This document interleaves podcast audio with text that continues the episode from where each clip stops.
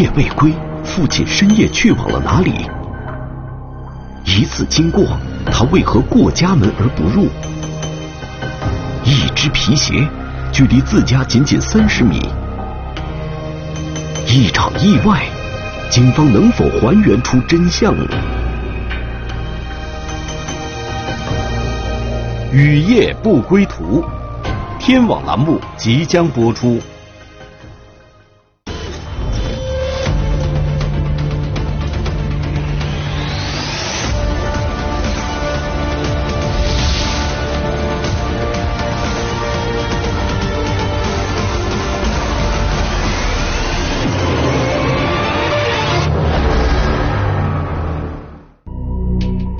二零一八年十月二十六日一大早，家住湖南省双峰县红山店镇公益村的小博，神情显得十分慌张，不停的在屋中来回踱步，时不时的掏出手机拨打电话找人。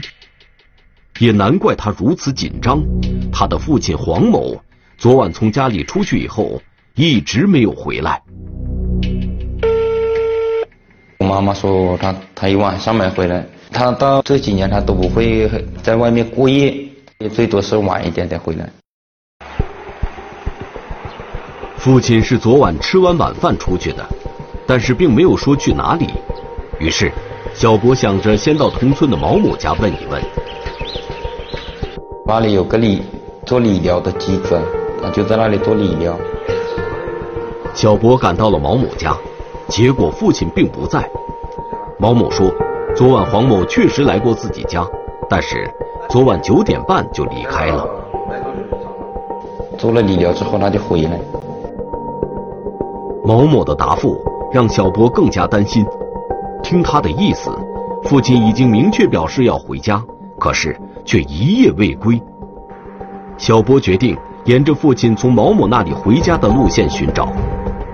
当他快到家门口时，突然。在路边看到一只鞋子，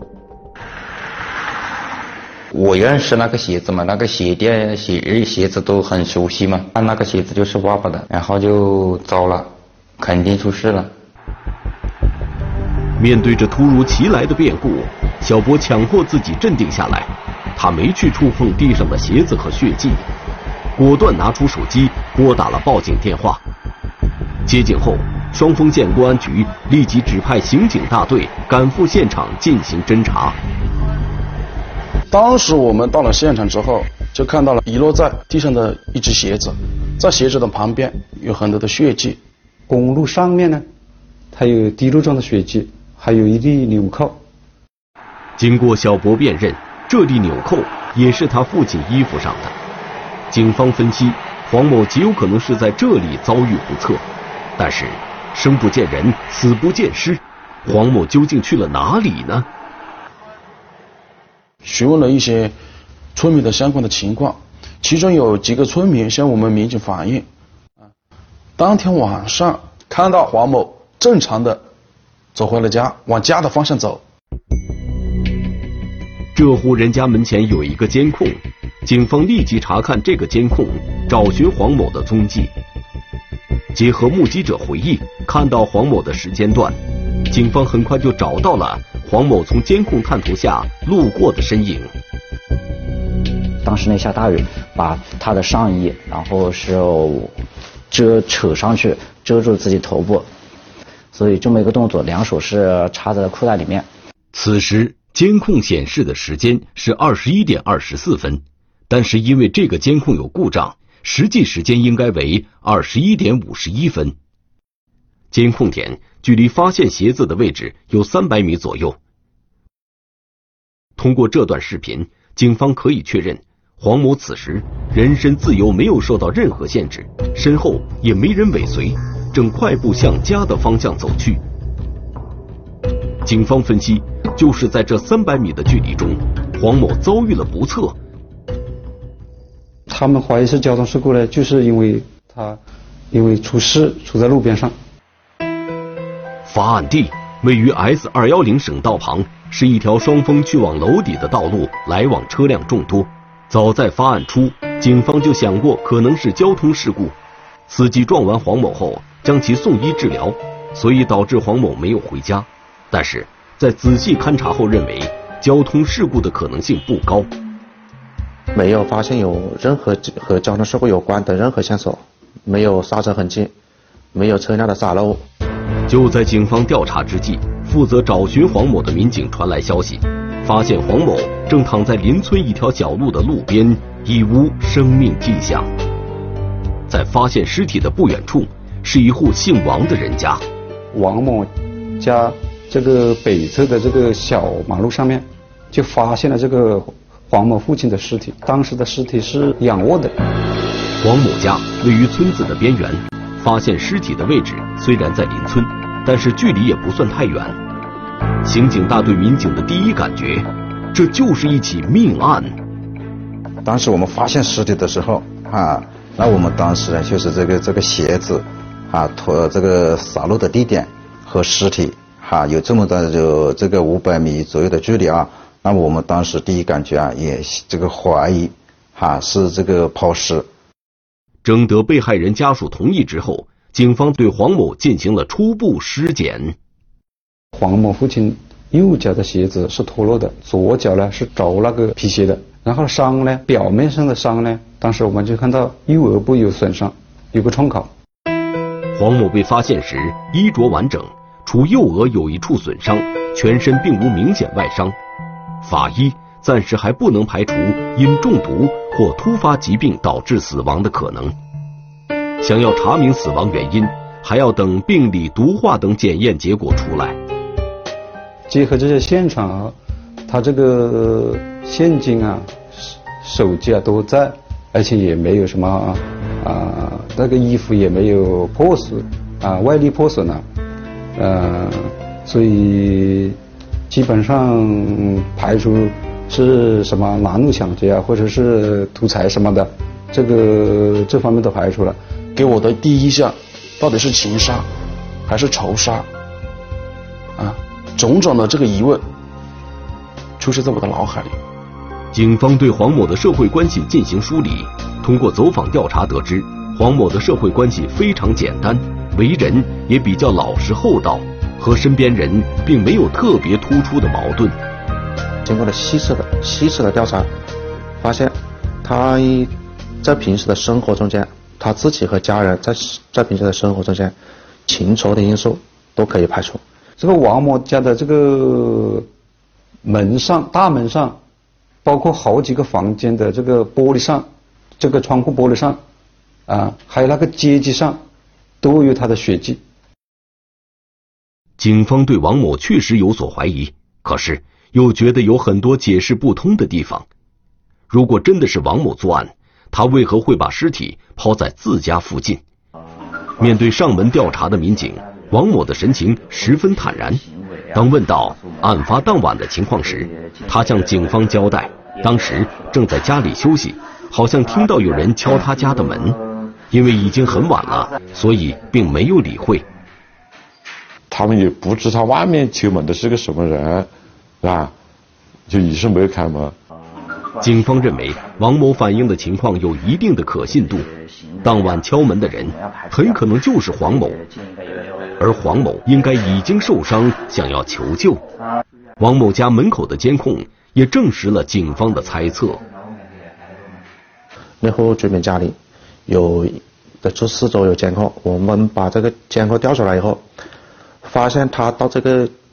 到这个点的时间是晚上的十一点二十九分了，出现这个点。随后，黄某边打电话边往王某家门前走去，在监控中可以看到，此时黄某的右额已经受伤，并且右脚的鞋子也不见了。走路有一个一一一一颠一跛的那个感觉，然后前身体前半部分这里就是有很多泥土在身上。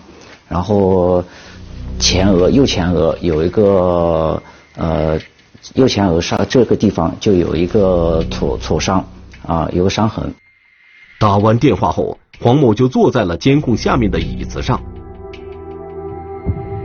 十几分钟后，黄某起身敲门，随后向窗户边走去，边走边敲击窗边的栏杆。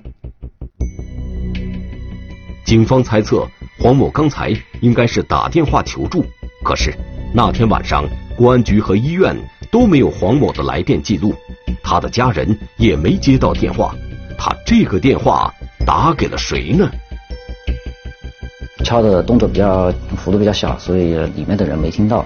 大概他是待了将近半个多小时，在十一点五十五分的左右，在他家门口的左侧，在有条凳子下坐下来了，然后两手啊挠头的动作非常明显。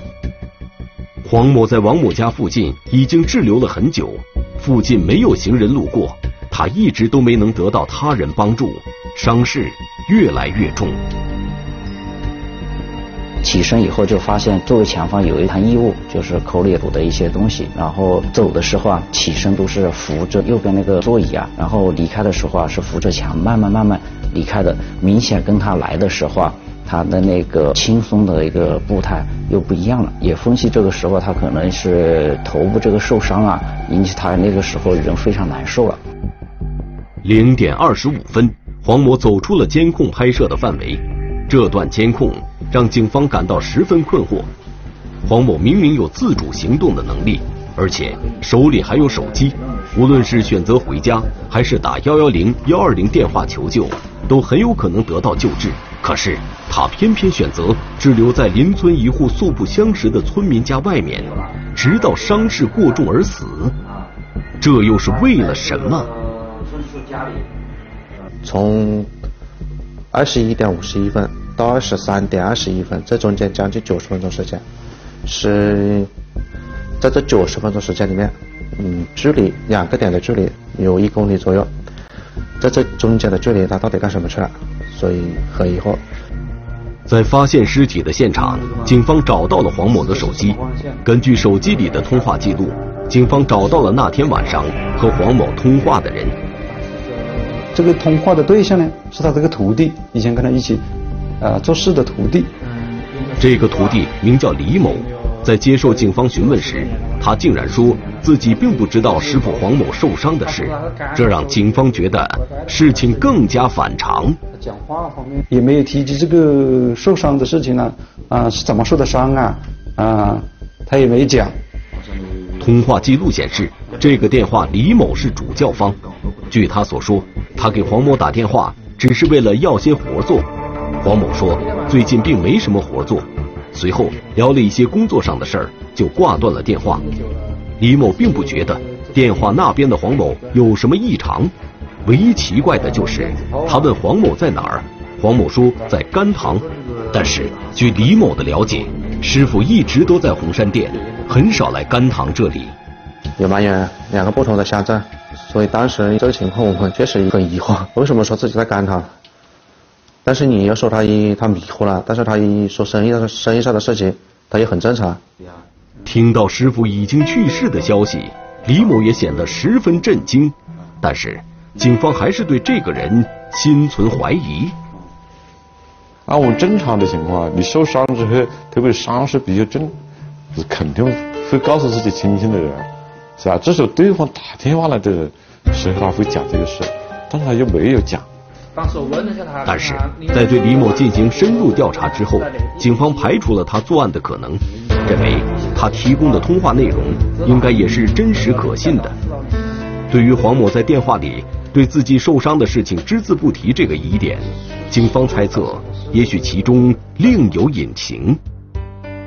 当时我们有侦查员就推就啊这个分析啊是否啊是这个啊死者受伤啊是因为这个啊情方面的因素啊这个造造成的啊他这个难于启齿啊不敢向自己的家人呢反映。警方认为黄某当时也许是轻视了自己的伤情，再有一些心理上的顾虑，向亲友隐瞒伤势，自行去找医生。也是一种合理的解释。然后往楼底方向就有一个诊所，他就到了诊所里面去一下，自己去看一下伤啊。但是黄某并没能坚持走到诊所，最终倒在了去往诊所方向的路上。这样一来，他是怎么受的伤，就成为了大家讨论的焦点。因为他本身就有疾病啊，啊，晚上又走路也看不清了，啊，他是呃会不会突发一点小状况啊？就走路就是磕到这个指这个头就直接磕到这个啊路边的石头上面，然后就也不好意思回到家呀，然后他就沿着这里走啊，啊，包括他徒弟打电话给他，他也没讲自己受伤了。尽管警方对那天晚上发生的事情做出了一个合理的推测，可是仅凭这个推测是不足以给这起案件画上句号的。想要确定死者真正的死因，警方需要的是扎实的证据。对这个死因，啊，确实是难以把握，线索也现场来说也没有很好的线索，啊。也没很好的痕迹物证支撑，嗯，你说就是说自我感觉他这个呃也是意外死亡的，肯定呃倾向于意外死亡，啊，但是如何跟家属去答复这个东西呢？对于死者黄某的家属，这件事情的打击也是巨大的。晚饭的时候还在一起把酒言欢，几个小时以后就天人永隔。换作是任何一个人，也都无法接受这样的事实。这死者家属呢，也急于要知道这个真呃事情的真相，也多次来跟我们公安机关来催问这个真相。那么在这种情况下面，当时这样走呢，呃，想是不是把我们现在的这个中国师大自己筛伤的这个情况啊，呃，做一个结论告诉家属。对？但是经过讨论，专案组决定这个案子不能就这样告诉家属，因为没有证据的支撑，警方也无法说服自己黄某就是自己跌倒致死。建议说服自己，你自己能不能够接受，是吧？啊，你肯你肯呃，你肯定应该我们还是忽略了一些什么东西，是吧？啊，必须进一步的调查。案件继续侦查，找寻线索。这时，尸检工作已经告一段落，死者的死因是颅脑损伤导致死亡，排除了中毒、疾病急性发作等可能。但是在案情分析会上，法医指出，这名死者除了头部有外伤，身体还受过一些内伤。右前胸三到第六肋有骨折。但是体表的话就看不出，枕部就后枕部啊，它有血肿，然后就形成了对冲伤。死者无言，但是法医却能够在科学技术手段的帮助下，让死者告诉人们他生前究竟遭遇了什么。这个伤一次性他自己是不能形成的，啊，因为既有前面的又有后面的。既有上面的又有下面的，一次性肯定是自己去摔的话，那肯定形不成的。如果黄某向前跌倒，那么额头和肋骨会受伤，但是后枕部不会受伤；如果向后跌倒，后枕部会受伤，但是额头和肋骨又不会受伤。死者只有遭遇了外力的作用，才有可能形成现在的伤。呃，我们当时跟这个法医结合之后啊，我们认为还是交通事故啊造成的可能性大。他因为是对冲伤的话呢，他是他有可能是车子同向行驶，就直接撞到他的后枕部。通过碰撞模拟侦查实验，警方不仅确定了死者生前遭遇过交通事故，而且还通过受创部位的高度分析出了肇事车辆的车型。第一个，他就是撞到腰背部啊。腰背部因为它那个受力面积比较大一点，它很难形成，很难形成那种损伤。假如说是小车、轿车的话，那这个事故不不可能形成。是小车撞击，人在被撞击腰部后会直接飞出去，很难在后枕部造成创伤。只有车头较平较高的货车在撞击时，才易在后枕部形成创伤。这个受害人。撞击以后，他没有是立刻死亡，而且他自己能够站起来，走这么远的路程，就是说明这个撞击的力度应该不是很大。这也就是为什么在现场没有散落物的原因。这个力度还不足以使车辆的保险杠等部位损害。警方分析，这个车的速度应该低于正常的行驶速度，而黄某在被撞后做的一系列反常行为，警方也有了自己的看法。我们这个分析啊，还是由于啊这个啊啊死者黄某啊，当时应该是交通事故啊造成的重疾，他主要是重度颅脑损伤，所以在重疾的情况下，那么他这个意识啊这个啊模糊。据他的徒弟李某回忆。黄某在电话里和他说的地理位置十分混乱，这也可以证明黄某此时已经丧失了认知自己所处方位的能力。这个伤害使他的神智啊不清晰，他是没有这个报案的条件，所以当时我们要分析呢，啊，从这方面来看，符合这个交通事故。警方马上通过监控找寻在黄某经过后驶入的车辆，但是经过排查，并没有得到太多的有用信息。就是民用摄像头它有个特点，虽然能够看清楚一个这一个车型，但是无法确定这个车是谁的。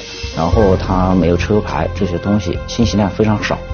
然后又是晚深夜，嗯，下雨的天气条件就比对就条件非常差。警方只能在十几公里外一个监控卡口看到经过该路段的车辆信息，但是该卡口的车辆有很多其他路段的车辆经过，排查的工作量非常大。是通过我们离这个王某家里面往双峰方向，是我们一个卡点，就是高新的卡口是嗯走马街的，相隔是将近十七公里。十七公里，我们排查了大概是两百八十二台车，逐一比对。通过时间、车型等条件，警方很快就在这二百八十二辆车中找到了十五辆符合肇事车辆车型特点的车，将其纳入重点对象进行甄别。纳入重点对象以后，当天晚上连夜我们和六个工作组，连夜嗯娄底、邵东、双峰。赶到每个车每个人见个面，但是和每一个车主见面后，所有人都表示没有在案发路段发生什么异样。警方查看他们的车后，发现所有的车也没有撞击痕迹。询问车主们，他们表示近期也没有修理过车辆。物必留痕，如果是车辆撞击的话，车辆上肯定会多多少少留下一点痕迹物证啊。就是看这个图，呃，路路过的那个那些车辆上面有没有什么破损呐？是侦查方向出现了问题，还是甄别工作开展的不够细致？警方决定换一种方式来排查这些可疑车辆。他们调取了辖区内各家汽修厂的维修记录，结果发现一辆白色厢式货车就在案发之后有过修车的记录。第一遍他走走访撒撒谎了，而且我们的第一个走访组啊，看到他的车的时候啊，因为他刚好也是把车玻璃已经换了。在这次查找中，警方发现了司机张某的车在维修厂更换挡风玻璃的记录，并且找到了这块挡风玻璃在右侧有一明显破损。那么，张某又为什么要对警方说谎呢？是另有隐情，还是？他就是制造这起事故的嫌疑人呢。随后，警方继续查找张某的车在案发当晚的行驶轨迹，竟然发现张某在回到楼底后不久又返回了双峰。司机是换了一个人的，他不仅换了一个人，这个司机当时也坐在车上，他坐在副驾驶室，他换了个衣服，而且他行他行为很反常，他把他挡风板这样。他把他遮阳板拉下来了，挡住自己的脸。后来查明，此时车上的司机是张某的儿子，并且在这个监控中清晰的看到张某的车前挡风玻璃上有一处损坏。那么，张某为什么要在回到楼底后再次返回双峰？为什么又要带他儿子回双峰呢？张某对修理玻璃和当晚返回双峰的情况都没有如实的向警方反映。警方认为。黄某的死亡极有可能和张某有很大关联，于是再次传唤了张某。问到他这个车子那天为什么车的玻璃受损了，他后来说撞了个东西。撞东西的位置刚好就在案发路段，张某却表示自己不可能撞到人，自己撞完东西后回到楼底还不放心，还回来过一次，但是回去以后路上什么都没有。随后，当警方讲出了黄某的遭遇，张某才知道自己当晚撞的确实是个人。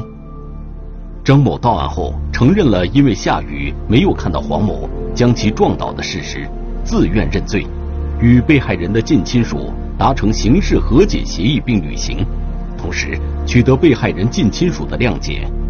按照相关规定，可以酌情从轻处罚。